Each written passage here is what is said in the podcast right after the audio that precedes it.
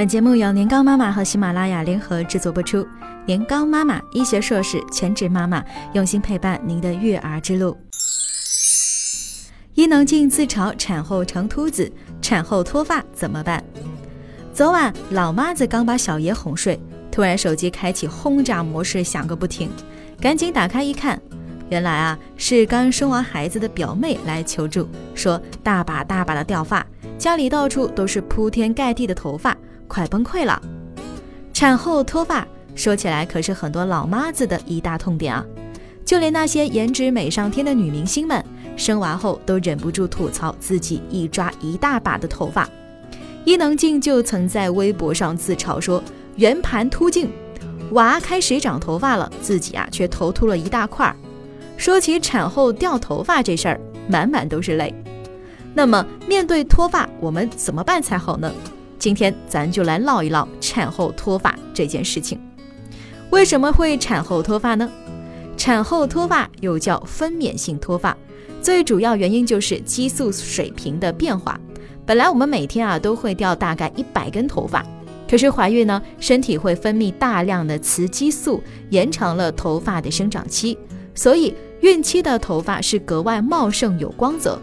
但是天道好轮回，苍天饶过谁呀？宝宝出生之后，激素水平回落至正常值，原本要 say goodbye 的头发，加上现在该掉的头发，就一起退出了历史舞台。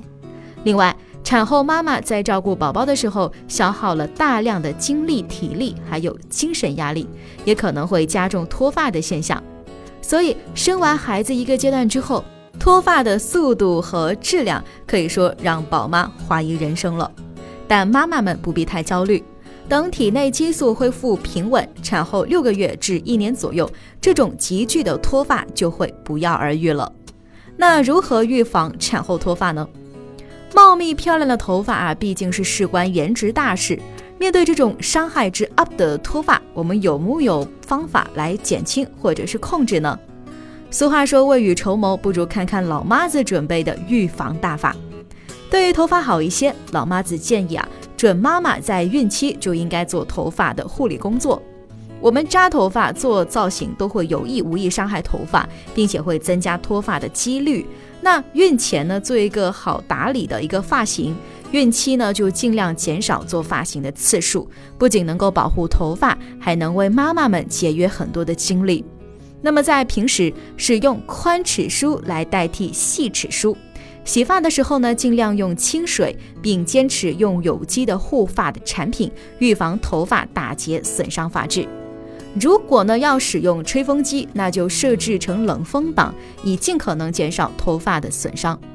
还可以尝试着每天呢用温油去按摩头皮两到三分钟，比如椰子油、霍霍巴油、杏仁油、橄榄油等等，能够促进血液的一个流通，让发根获得营养，保持健康。那饮食营养也是很重要的，摄入以下物质对头发好处多多。那蛋白质，头发主要呢就是由蛋白质组成的，我们需要摄入足够的蛋白质才能使头发强韧。第二个就是铁，头发健康的生长是离不开铁的帮助，而动物的肝脏、瘦肉、绿叶的蔬菜等等呢，都是含有丰富的铁，可以满足需要的。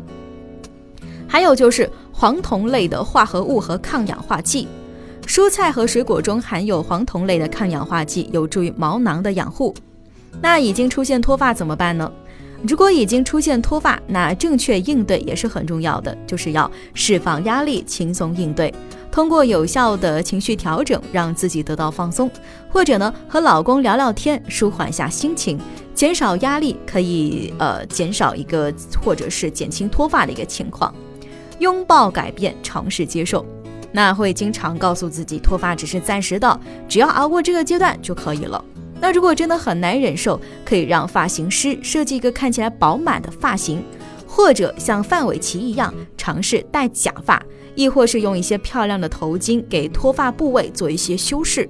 虽然不能从源头去改善，但是至少能让心情舒畅一些。还有就是服用一些维生素的补充剂。一些营养补充剂能够保持头发的健康，如维生素 B、C、E 和锌等。这在一定程度上能够减轻出现脱发的症状，还能使现有的头发更加的强韧。如果在哺乳期间补充维生素啊，那最好还是应该在医生的指导下进行。另外就是，如果头发掉得太多，或者身体出现了甲状腺疾病的症状，那就要马上去看医生了，千万不能耽误。虽然是升格为妈妈，但是事关颜值的头等大事，多少都会让爱美的你有点不开心。孕产成激素变化带来的影响，除了脱发、长斑，还会让妈妈们情绪格外的敏感、焦虑。那这个时候呢，懂得调整心情、积极应对是非常重要的。除了做美美的自己，我们现在还是了不起的妈妈啦！自信、积极、健康，会让你看起来更美丽。